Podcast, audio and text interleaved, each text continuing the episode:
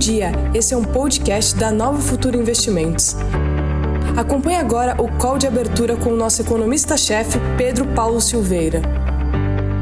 Os mercados hoje estão um pouco mais é, é, tranquilos do que nos últimos dias lá fora. Né? O mercado está dando uma realizadinha. em particular, é, é, é o, S&P 500 e o, o, o, Dow Jones, o Dow Jones, Dow Jones é um índice que é composto de 30 ações apenas, 30 ações industriais, ele que vinha subindo forte nos últimos pregões, por conta do entusiasmo do mercado com a vacina, do entusiasmo do mercado com a possibilidade de solução dos problemas políticos após a eleição do, do Joe Biden então, hoje o mercado está um pouquinho mais tranquilo, né? não está puxando forte as ações industriais que ficaram para trás ao longo do ano. Hoje é um dia de mais calma. Então, eu vou passar já rapidamente para os mercados internacionais, para depois a gente entrar aqui no Brasil. O Dow Jones futuro. Tá, vamos, vamos, vamos passar um pouquinho sobre o que aconteceu ontem. Primeiro, o Dow Jones ficou no 0 a 0, o S&P 500 subiu 0,77, e Nasdaq voltou a subir ontem 2%. Ah, ah, o petróleo ficou próximo de 42 dólares o barril nos Estados Unidos, marcando uma melhora importantíssima das expectativas dos agentes em relação à retomada da economia convencional. Convencional que eu digo é a economia de rua, shopping, é, é, as pessoas andando com seus carros, é, é o consumo de é, petróleo é, e, e, outras matérias-primas sobe nesse ambiente. O Nikkei subiu 0,68 no Japão, Hong Kong caiu 0,22, Xangai caiu 0,11, Bombaim caiu 0,54, Singapura caiu 0,05. É, vamos lembrar que é, ao longo de todo o processo é, é, de alta, de recuperação do mercado nos últimos meses, centrado nas ações de tecnologia, os mercados emergentes que primavam pela tecnologia foram os mercados que subiram. E mercados que não tinham tanta tecnologia subiram menos. É o caso do Brasil. É o caso do México, África do Sul, né? mercados que é, é, são produtores de commodities, em geral, e têm poucas ações de, de, de tecnologia. A Coreia do Sul, Hong Kong, a, a Singapura, a própria China é, são países que têm muitas empresas de tecnologia e foram os países que receberam fluxos de capital. Então, o Brasil perdeu dinheiro no fluxo de capital, o pessoal tirou dinheiro aqui do Brasil e foi para países como a Coreia do Sul, como a, a, a Singapura, a, como Hong Kong. E agora o movimento é de realização. Estão saindo um pouco, estão reduzindo as posições em Singapura, reduzindo um pouco as, as posições em Bombaim, e isso faz com que o dinheiro entre aqui, entre aqui no Brasil. Aqui no Brasil entrou até anteontem é, 4 bi 100 no mês de novembro. Né?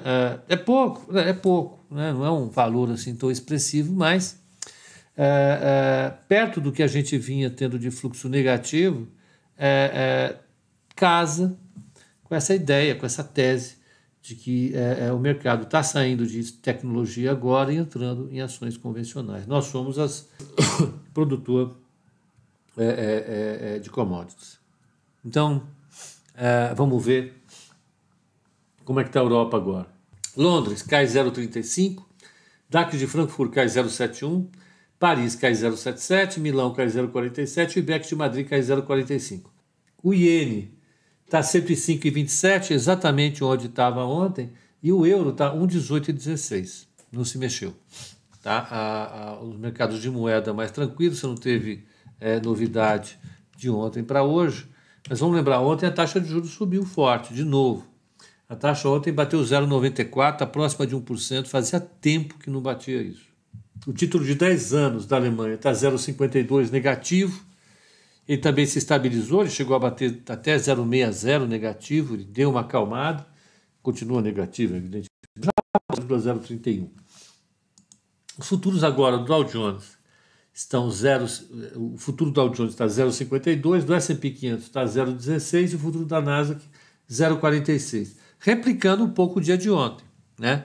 é, é, o mercado saindo um pouco de ações convencionais, indo para a tecnologia, revertendo um pouquinho, realizando o um movimento de rotação. Esse movimento de saída de tecnologia para para ações do setor convencional é, é chamado de rotação. O ah, que mais que a gente tem? O VIX está 23,88. Ele chegou a cair até 23 ontem, está dando uma recuperadinha, mas pouca coisa, e está muito bem comportado.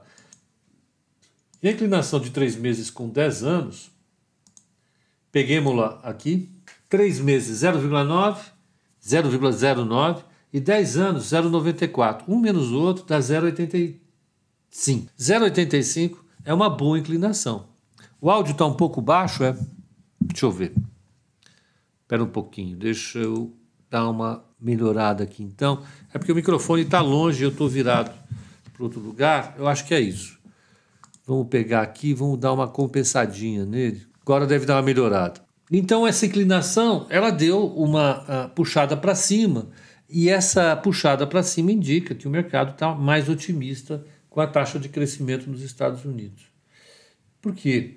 Porque é, é, se a economia cresce, os preços sobem, se os preços sobem, o Banco Central pode subir a taxa de juros, subindo a taxa de juros no futuro, os títulos de 10 anos têm que ficar mais, mais é, rentáveis para compensar isso. O título de 30 anos chegou a bater 1,71, está lá, é um valor bastante razoável. Vamos ver desde quando que é, ele não bate 1,71. US, não, vamos colocar 10, 10 anos, vamos lá. Ó, ele chegou a bater 0,98 ontem e agora está 0,94. Mas, ó, desde, vamos para trás, desde abril que ele deu um repique, mas o que interessa, ó, desde a crise, que o 10 anos não batia esse valor, desde o início da crise. Então, a taxa de juro voltou para o patamar que estava em fevereiro. Vamos ver se ela fica. É importante que ela fique, porque essa sinalização é de que o mercado está acreditando que, uh, uh, que a economia americana, de fato, vai entrar numa trajetória sustentável de recuperação da economia. É bom, né? Essa economia tira vai voltar numa trajetória de recuperação sustentável. Né? Então, vamos pegar agora o calendário, a agenda econômica do dia e vamos ver o que tem para hoje. Taxa de juros andou bem, as taxas de câmbio deram uma estabilizada, é importante isso, e, e, e, e a Bolsa dando uma realizadinha. A taxa de juro, a expectativa, taxa de juro, o calendário na Alemanha vai ter o IPC, o índice de preço ao consumidor, a inflação. É, a inflação saiu com 0,01, é pouco, veio dentro do esperado. A inflação, a inflação a, alemã, ela é um relógio, ela não, não muda. Então, ela não teve novidade nenhuma. Absolutamente normal. Produção industrial na zona do euro veio negativa em setembro, 0,04, a expectativa era 0,07.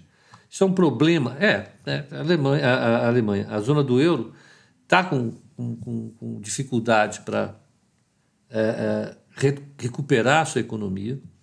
É, é, eles estão dando um estímulo que não é do tamanho do, do estímulo dos Estados Unidos, mas em compensação, é, eles não vão ter tanto problema de déficit. Mas, por outro lado, né, a economia não anda. Um dilema bastante, bastante, bastante é, complexo. Então, a, a zona do euro desacelerando chama a necessidade de novos é, é, é, é estímulos. E vamos lembrar, a zona do euro está agora com uma nova onda de Covid-19. Né? Infelizmente, a, a Itália, ontem, anteontem, ela bateu um novo recorde de número de casos, o número de mortes subiu também, ah, ah, e nós sabemos que tem um problema na Alemanha, tem um problema na França, tem um problema na Inglaterra. A Inglaterra não está na zona do euro, nunca esteve, mas é, é, é, fala um pouco a respeito do continente. Né? E as pessoas estão cansadas. Né? categoricamente está todo mundo cansado de quarentena. Na Europa, nós tivemos o verão uh, uh, dois, até dois meses atrás, a turma saiu sem, sem, sem máscara, né? aglomerou-se, sobretudo jovens, e isso é, é, fez com que a, a, a, a pandemia voltasse a escalar no continente. Pode ver lá que na Ásia, Coreia do Sul, tá lá. Japão, tá lá. China, tá lá. Por quê? Porque eles não mudaram a conduta em relação à, à, à doença. A, a, zona do euro mudou, né? todo mundo foi para a rua, todo mundo cansado dessa quarentena e o número de casos, o número de casos subiu, evidentemente. E aí? É. E aí as expectativas caem, né? Olha, isso, isso vira produção industrial ruim. É isso, né? é chato. E por isso o mercado lá está caindo.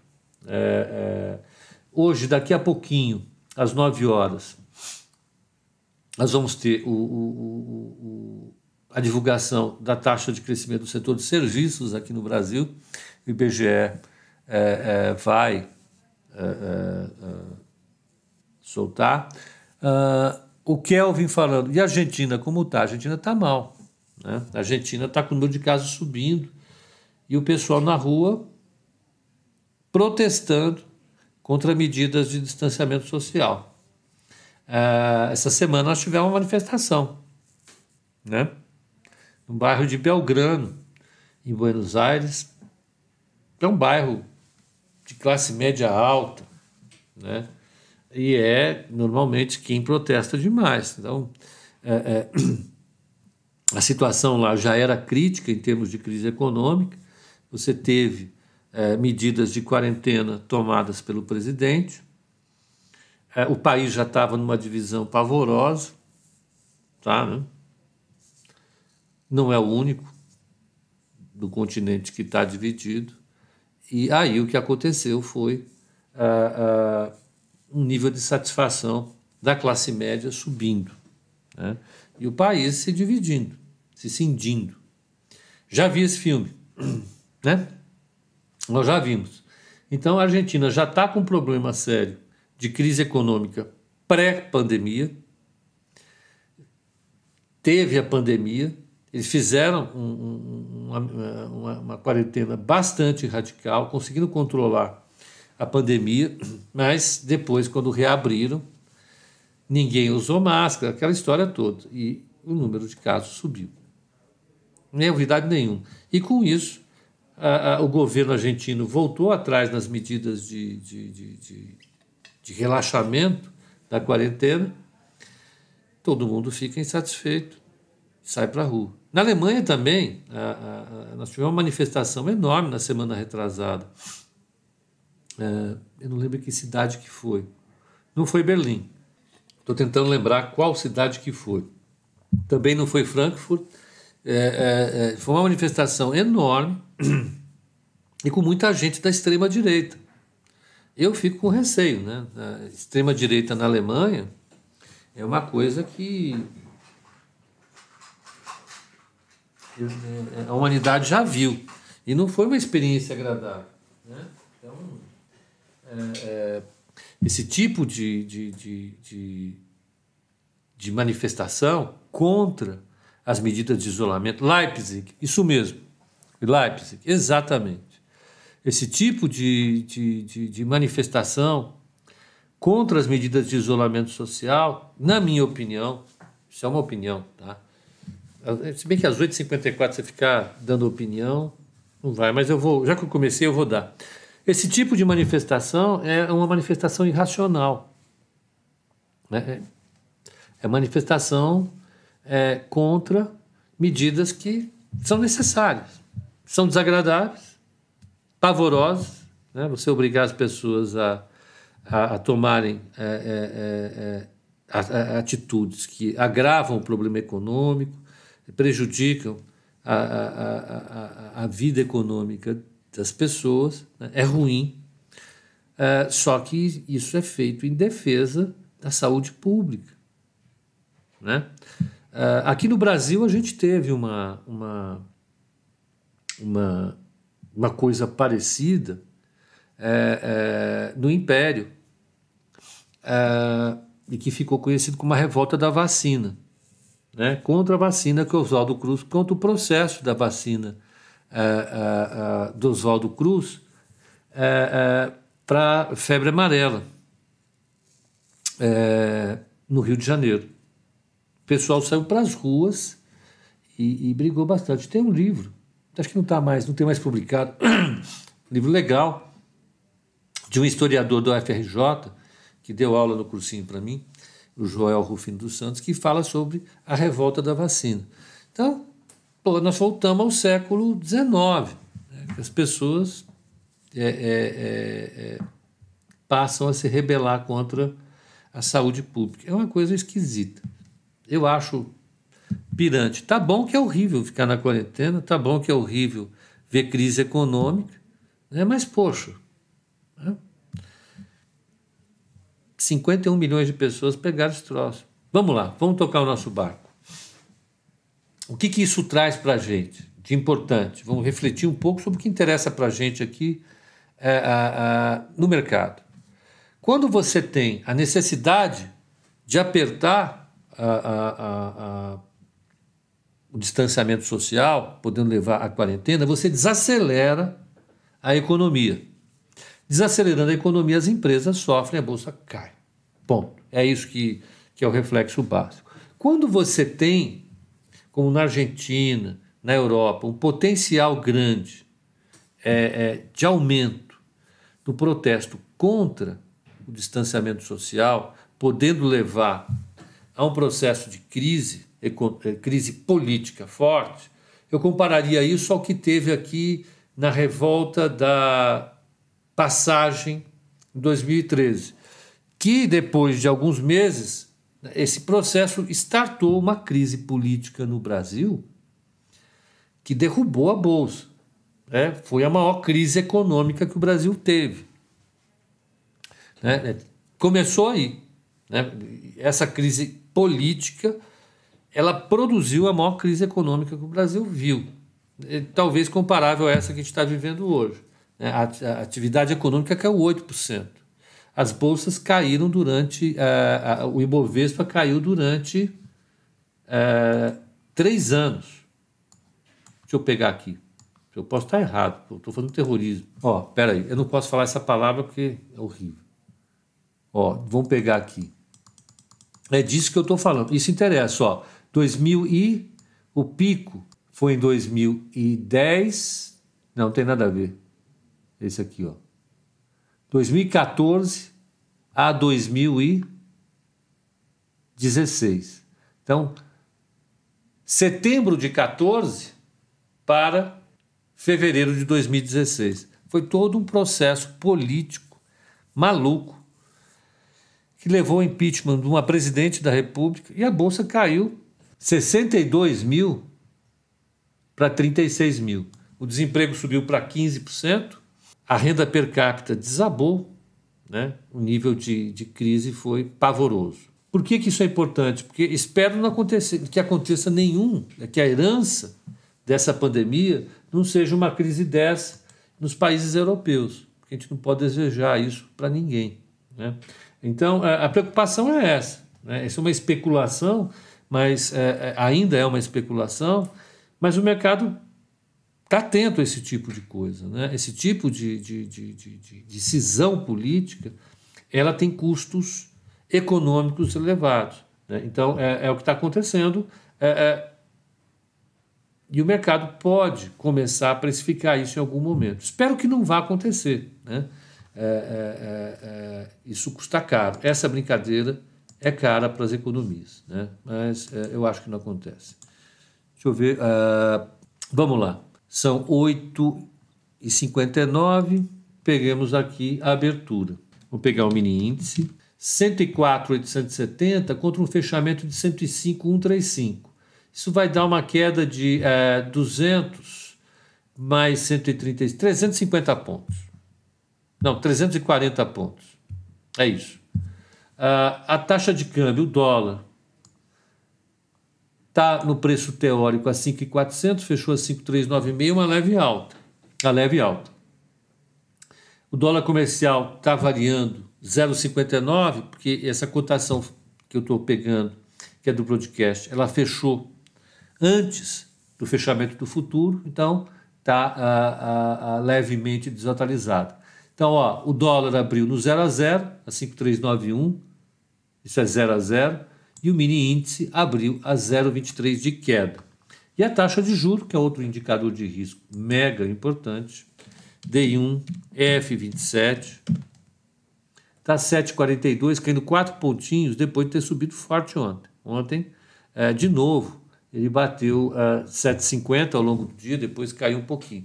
Isso tem a ver com as incertezas fiscais. Né?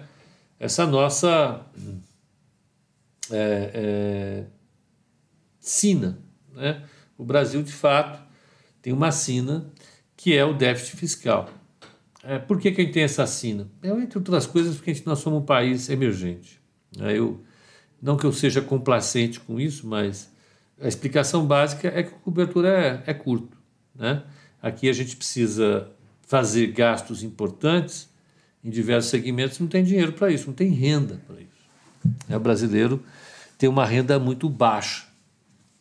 E, e aí você cria déficit público. É, tem o gasto do governo, tem os políticos, etc. Para mim, eu acho que é isso. Mas vamos lá. É, qual, é, qual é o dado mais importante para hoje? Né? É, aqui no Brasil, a gente tem o setor de serviço que está saindo agora. Deixa eu pegar no IBGE. Vamos nos aventurar no site do IBGE, que não é fácil. IBGE.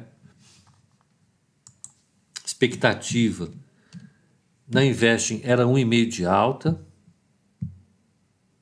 Como o Fed elege seu presidente? O presidente do Fed ele tem um mandato fixo de quatro anos e quem elege, quem indica o presidente é o presidente da República e ele tem que ser aprovado pelo Senado.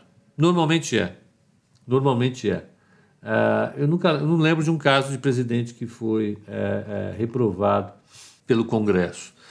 O Bill Clinton, ele queria indicar, o Bill Clinton não, era o Bill Clinton mesmo. O Bill Clinton queria indicar, indicar o Alan Blinder, Alan Blinder, que era um professor de economia da Universidade de Princeton. Na época, ele era o maior expoente em termos de teoria é, é, é, de política monetária, etc, etc. Ele escreveu um livro bem simplesinho, é, é, que era a Bíbliazinha, a Bíblia da, da, da, da, política monetária. Ele indicar o Alan Blinder, mas ele ficou com receio do Congresso não aprovar, aí do Senado não aprovar. Aí o que ele fez? Ele indicou o, o, o, o Greenspan, o Greenspan não, desculpe, foi o Bernanke, desculpe, o Bernanke. Aí indicou o Bernanke. É isso, eu estou fazendo confusão. Não, é isso mesmo. Ah, deixa eu ver quem que indicou o Bernanke. Você está ficando gagá? Eu acho. Ben Bernanke, quem que indicou o Ben Bernanke? O Ben Bernanke assumiu o FED em 2006. Não, eu fiz uma enorme confusão. Essa discussão, o Alan Blinder ia ser indicado no lugar do, de fato, do Greenspan.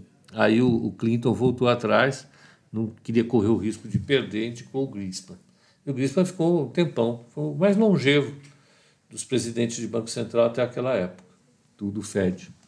Ah, BGE, vamos voltar já depois de falar tudo isso, o IBGE anunciou o setor de serviços cresceu 1,8. A expectativa do, ah, ah, da Investing era 1,1. Vamos ver qual é a expectativa da Broadcast Serviços. É, a Broadcast tinha uma expectativa média para. É o Bernanke foi o Bush que indicou. E, e o, o, o, o, Greenspan foi o, o Clinton. A não ser que eu esteja completamente errado, né? Mas você sabe. Vamos deixar isso para lá. O Matheus está tá aqui, está me atrapalhando. Matheus, não me atrapalhe. Veja quem indicou o, o Greenspan, por favor. Matheus fica, vocês não sabem o que é isso. E fica pegando o pé. É, é, então, a expectativa, segundo a, a, a, a broadcast, era 1,6, veio 1,8, veio dentro das expectativas. Desacelerou, desacelerou. O dado anterior, o dado anterior havia sido 2,9, desacelerou. Normal, absolutamente normal, né? Você tem uma queda forte, depois ele tem uma recuperação forte e aí suaviza esse movimento. Está absolutamente dentro do esperado. Ok. Uh, vamos ver só como é que está o mercado. Mini dólar 0 a 0, mini índice 0,10 de queda e a taxa de juro 0,02, dois pontinhos de queda. Então é isso. O que nós vamos ter hoje? É, bom, tivemos resultados ontem. Vamos pegar aqui. Já ia dispensar o pessoal do, do, do Instagram, mas calma, fiquem aí. Ó, no Estadão, pede para ficar de olho em Via Varejo, Marfrig, JBS, Rumo, Eletrobras, CCR, MRV, Pão de Açúcar, Carrefour e Thaís. Ou seja, fica de olho em todo mundo. Então ele está dizendo o seguinte: como a ação subiu forte ontem da Via Varejo, o que estão especulando é que uma parte importante do resultado já, já foi assimilado pelo mercado. Por quê? Porque a Via Varejo teve um lucro de 590 milhões de reais. Ela tinha tido um prejuízo e veio com um lucro de 590 milhões de reais. O EBITDA dela veio 1 bilhão 120 e o EBITDA anterior veio 97 milhões. Alguma surpresa nisso? Nenhuma. Só quem não conhecia Via Varejo é que se assusta com o resultado desse tamanho. Ela é uma das maiores varejistas do Brasil. Simplesmente ela tem uma cadeia de lojas que é gigantesca e os caras voltaram para o jogo pesado. Pesado. Né? E os caras conhecem, sabem o que estão fazendo. Né? Quem voltou para o comando da empresa foi a família Klein a família Klein é, é, foi quem montou a empresa, foi quem é, efetivamente fez dela a maior empresa de varejo do Brasil. Depois que, que a família Klein passou o controle para o Cassino e o Cassino assumiu a gestão, a empresa foi completamente é, é, desarticulada. A Via Varejo pff, decaiu profundamente. Né? Eles retomaram o controle da empresa em maio do ano passado e fizeram uma mega reforma. É, esse resultado é, é, é, é fruto dessa reorganização. Olha a importância é, é, do comando de uma empresa. A empresa estava indo para o colapso. Dívida enorme, queda nas receitas, as lojas largadas, os vendedores desmotivados, vendedores e vendedoras desmotivados, sem nenhum investimento, toda a parte de tecnologia da empresa ficou defasada. Ela foi uma das primeiras a colocar portal de venda, entregava pontualmente. Tudo isso foi é, é, é, é jogado no lixo pelo Cassino. Aí, o ano passado, quando o Altip está dizendo, é, é, quando o Cassino assumiu, nem propaganda na TV tinha. E as Casas Bahia patrocinavam tudo. Era uma das maiores, era, era maior, era uma das maiores contas da TV e do jornal. Né? É, as propagandas da Casa Bahia eram bizarras, mas todo mundo lembra das propagandas da Casa Bahia. Uh, eu vou pedir para o pessoal do, do, do YouTube. Vocês estão pedindo um monte de coisa, só que eu vou pedir para vocês. Deem like. Like é importante. Por favor, like para todos. Matheus está querendo me, me confundir. Eu vou ler. Minha memória, essa altura do campeonato, eu não vou lembrar. Mas então, voltando, o, o, a Via Varejo vem num processo de reestruturação importante, vem num processo de, de, de, de, de retomada da, da, da, da do seu papel, né? que é buscar liderança de novo, e deu passos importantes. Já faturou e botou um EBITDA de 1 bilhão 120 para dentro, Comparar, comparando com, com o EBITDA negativo no ano passado, que tiveram que investir pesado, acertar conta, fizeram um monte de coisa, é, é, tiveram um lucro de 590 milhões de reais. Já é um lucro razoável.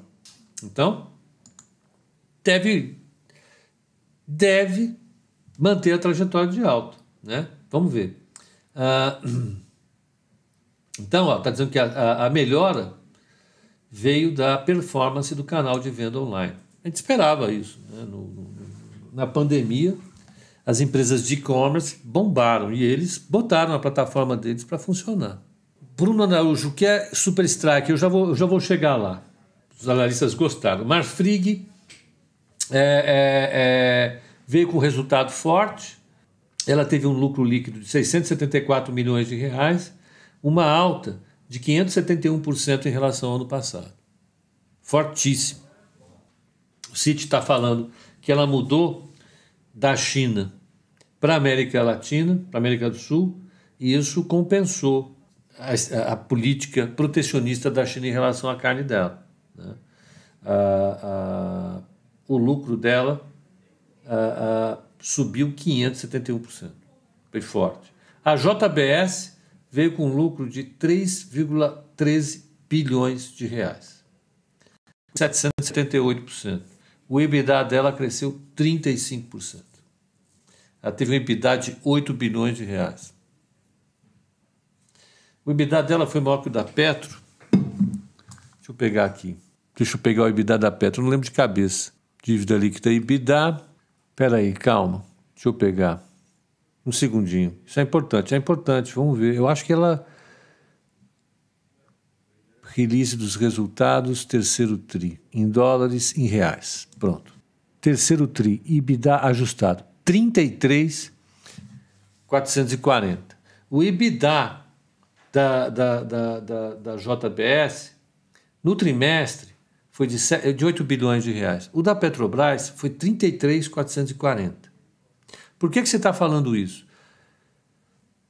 Porque é, muitos jornalistas colocaram a, a, a, JBS como a maior empresa do Brasil, superando a, a Petrobras. Mas para vocês terem ideia do tamanho da Petrobras, a, a, o EBITDA da JBS foi 8 bi, que é dinheiro. Você multiplica isso por 4, dá é, 32 bilhões no ano.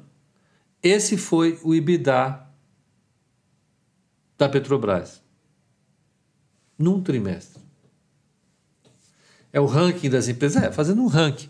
É porque essa notícia, ela veio, quando foi? Faz uns dois meses atrás, né, que é, o Valor ou um outro jornal colocou a, a, a, a JBS como a maior empresa do Brasil. Está aí. Né? Isso desmerece a, a, a, a JBS? Não, muito pelo contrário. O resultado da JBS veio fantástico. Né? É uma empresa recuperando completamente a, a, a, a, rentabilidade dela, depois de toda a confusão é, é, é, na governança. Eu fico aqui né, chateado, porque nós estamos fora do papel. Mas era muita confusão. A Marfrig também veio bombando.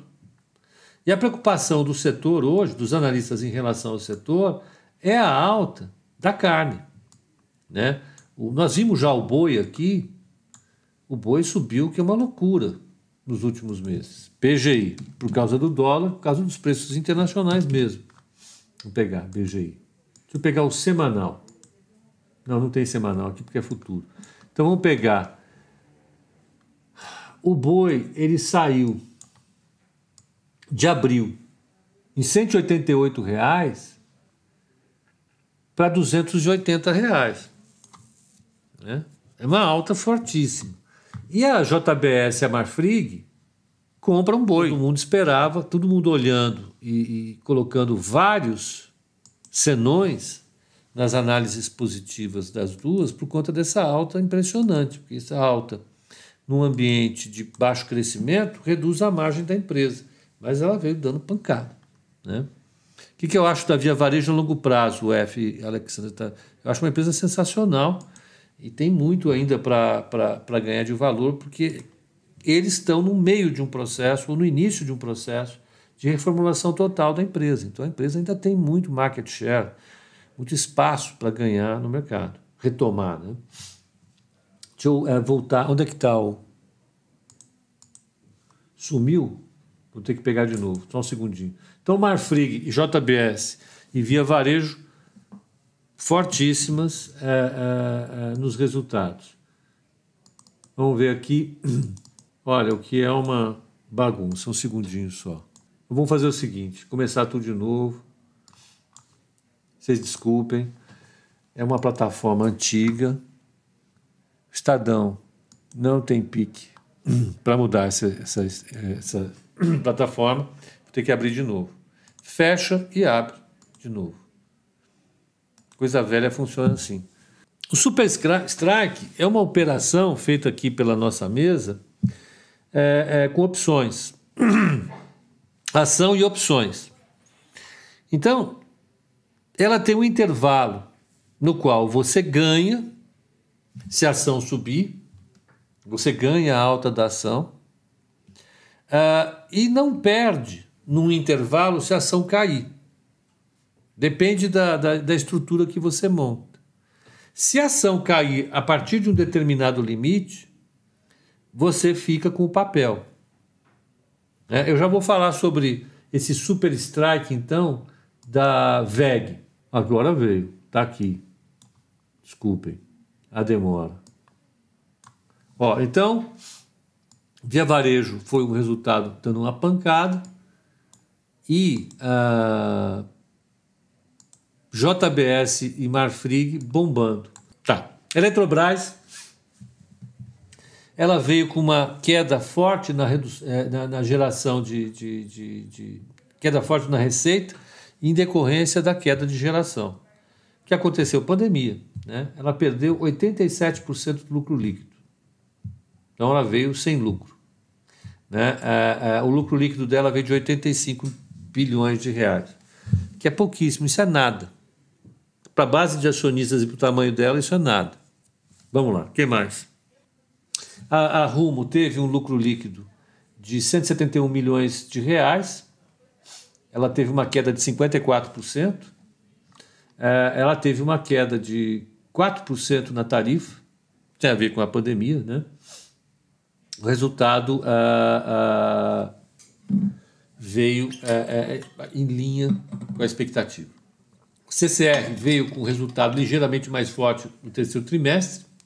O BTG acha que, apesar dos números estarem sofrendo os efeitos da pandemia, eh, os últimos dados de tráfego das empresas, das rodovias da CCR, já apontam uma normalização. Então, o lucro líquido dela veio em 118 milhões de reais, teve uma queda de 65%, já veio dentro do esperado. Uh, a MRV teve um lucro de 158 milhões de reais no terceiro tri, teve uma queda de 1,6 em comparação com o mesmo período do ano passado. O EBITDA foi de 253 milhões, com uma alta de 1,9. As vendas é, tiveram um recorde histórico de alta. A MRV é uma das empresas que a gente não indica no setor de. que eu não indico no setor de construção civil porque ela atua num segmento de baixa renda, que é muito sensível ao ciclo. E eu estou vendo ali, eu li uma coisa, já vou responder. É, é, e eu tenho, eu tenho um problema com, com, com a governança da empresa. Né? Eu acho que a governança da empresa ela deu alguns sustos recentemente para a gente, com aquela aquisição que ela fez é, é, em Miami e tal. Eu falei, não, vamos ficar fora. Ela não é uma empresa é, é, é large ou mid cap, ela é small cap, então eu fico meio fora. É, pera lá, a Taesa teve um lucro líquido de 631 milhões de reais, teve um aumento de 77%. Né? É, não tem aqui quanto que era esperado. Uh, vamos ver aqui. Local Web. Vamos pegar Local Web. Local Web RI. Vou fazer o seguinte: para o pessoal do, do, do, do, Instagram, eu acho que está bom já, né? Já falei bastante. O mercado abriu é, é, bem próximo do zero a zero, está lá, agora está com 0,03 de alta, 105 mil. Eu acho que vai ficar assim ao longo do dia. É, a taxa de, de, de, câmbio, o dólar, caindo um pouquinho, caindo meio por cento, bom. E a taxa de juro, DI1F27, 7,40, subindo um pouquinho. Então é basicamente isso, pessoal do Instagram. É um excelente pregão para vocês e até o call de, de fechamento hoje às 18 horas, tá bom? Até lá.